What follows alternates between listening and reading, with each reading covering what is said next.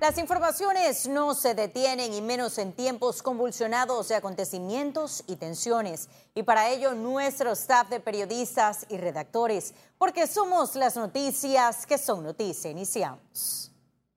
Aricíes Rollo fue designado como ministro para Asuntos del Canal por el presidente electo Laurentino Cortizo. El anuncio fue hecho por el mismo Cortizo a través de su cuenta de Twitter. Anuncio al país que el ministro designado para asuntos del Canal de Panamá es el expresidente de la República, Aristides Rollo.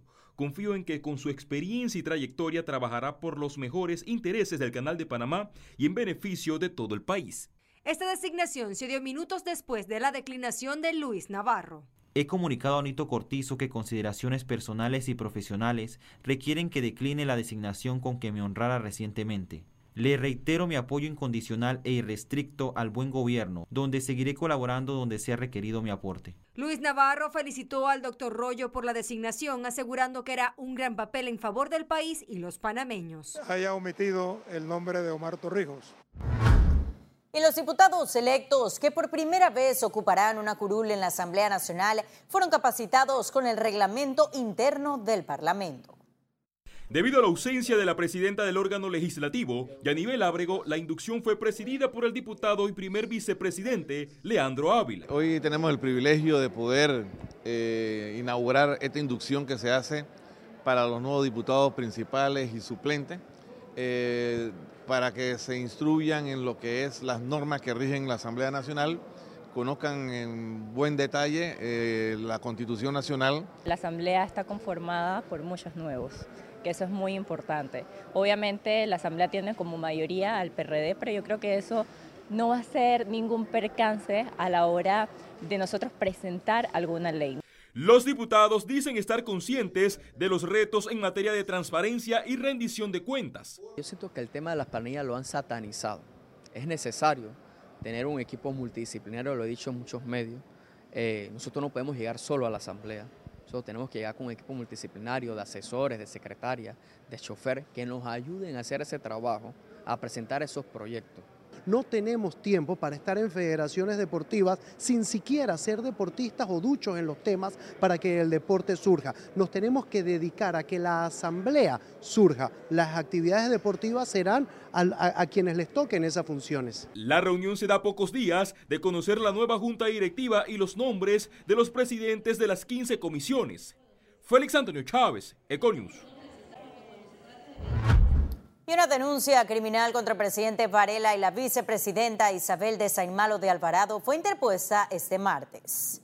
El abogado Alejandro Pérez, en compañía del vocero del expresidente Martinelli, Luis Eduardo Camacho, interpuso el recurso ante la Secretaría de la Asamblea Nacional debido a la eliminación de los radares instalados para combatir el crimen organizado. Este periodo gubernamental cerrará con más de cinco denuncias contra el presidente Juan Carlos Varela mismas que reposan en la Comisión de Credenciales.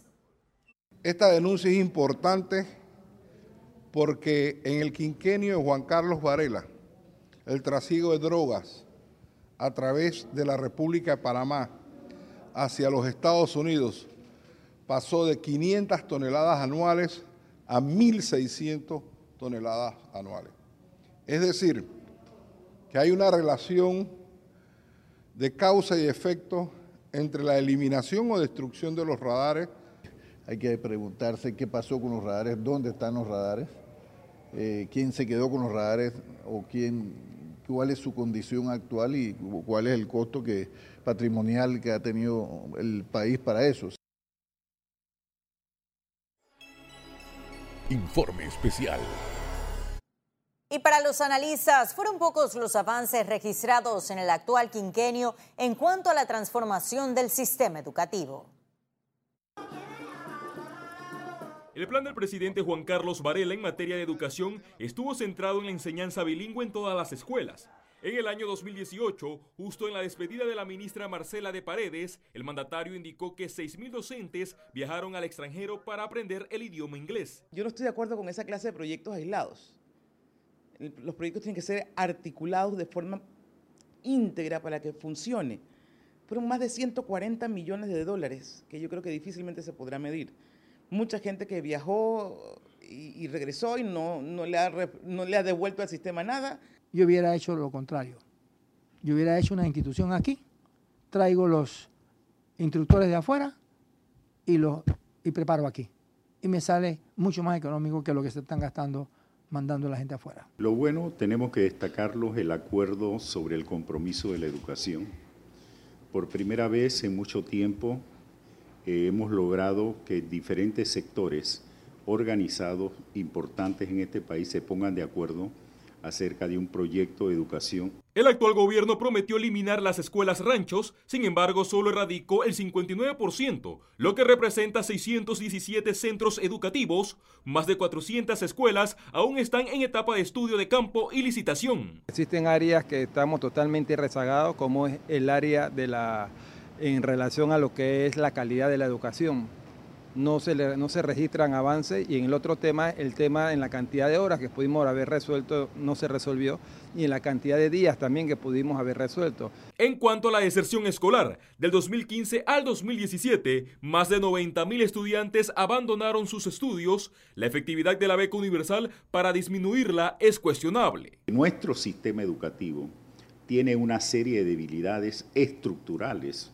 por ejemplo, la prueba Crecer del 2016-2017 muestra cómo nuestros estudiantes de tercero y sexto grado tienen serias deficiencias en términos generales en lectoescritura. En lo que se refiere al plan curricular de preescolar, no han habido ningún avance significativo, a pesar que se habla de una cobertura interesante, buena, pero si nosotros dividimos el preescolar de 4 a 5 años, no tenemos un avance y tenemos una cobertura casi 40% nada más. En este quinquenio no se logró con el traslado del 6% del Producto Interno Bruto en educación. En Panamá la inversión en educación se distribuye de la siguiente manera. 0.1% preescolar, 1.1% primaria, 1% secundaria y 1% terciaria. Félix Antonio Chávez, Econius.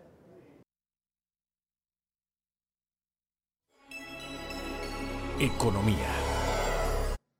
Y la zona libre de Colón, además de contar con una línea anónima para denuncias de corrupción, lavado de dinero y comercio ilícito, ahora tendrá también un brazo asesor de seguridad. Este con el fin de contribuir en la lucha contra el lavado de dinero y el comercio ilícito, se instaló el Comité Técnico Asesor de Seguridad de la Zona Libre de Colón. No solamente la Intendencia, de manera interinstitucional, donde ha participado y participa dentro de este comité aduanas, eh, participa la Intendencia, participa la Zona Libre de Colón, la UAF. Entonces todo esto va encaminado a que eh, hagamos las cosas de manera correcta. En el área económica especial se mantiene operativa una plataforma de denuncia anónima ciudadana de actividades delictivas. Ya se ha recibido en este último año mucha información que está siendo procesada actualmente por las autoridades competentes relacionadas a la zona libre de Colón, ya sea aduana, fiscalía, policía, eh, incluso la unidad de análisis financiero que también recibe ciertos reportes en materia de blanqueo y ya está encaminado. Ahora eh, falta esperar, estos son procesos que no son eh, rápidos, son procesos de investigación que llevan su tiempo y en breve darán algún tipo de resultado. La creación del comité aporta en estrategia para la salida de la lista del Grupo de Acción Financiera Internacional, que en su último informe consideró las zonas francas como vulnerables. Jessica Tazón, Econews. Y el exministro Dulcidio de la Guardia, a través de un comunicado, denunció que periodistas lo están atacando para afectar su reputación por la venta de Socomol. En el documento de la Guardia advierte que la venta fue producto de la voluntad de sus antiguos accionistas. El exministro de Economía y Finanzas resaltó que el fideicomiso del centro comercial se creó por recomendación de los abogados del grupo WISA, quienes negociaron con los bancos acreedores sus términos. En la carta también negó que exista un contrato de alquiler entre el ministerio que estaba a su cargo y el centro comercial más lujoso del país. Y para el economista Adolfo Quintero, la inclusión de Panamá en la lista gris del GAFI no traerá tantos efectos negativos. Es lamentable que Panamá haya sido incluida. Eh, no va a afectar, pero a menor nivel que el año 2014. ¿Por qué decimos esto? La Superintendencia Bancaria y el Centro Bancario Internacional de Panamá salió con buenas calificaciones de esta evaluación donde hay dificultad. Observamos dificultad en lo que es la intendencia de agentes no económicos y financieros, como son las profesiones de abogados, contadores que tenían, tuvieron muy poco efecto y los bienes y raíces. Y ahora sí ha llegado el momento de presentarles un resumen de la jornada bursátil de este martes 25 de junio. Iniciamos. El Dow Jones cotizó en 26.548 con 22 puntos, una caída de 0.67%. El IBEX se situó en 9.159 con 80 puntos, una baja de 0.36%, mientras que la Bolsa de Valores de Panamá se ubicó en 438 con 65 puntos, no registró variación. Ahora veamos en detalle el volumen negociado en la Bolsa de Valores de Panamá.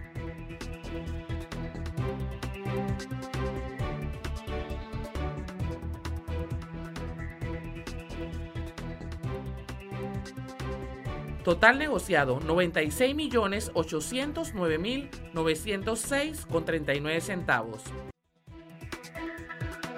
Y en breve estaremos de regreso con las notas internacionales, pero recuerde, también puede seguirnos en vivo desde su celular a través de la aplicación de Cable on the Go. Solo descárgala y listo.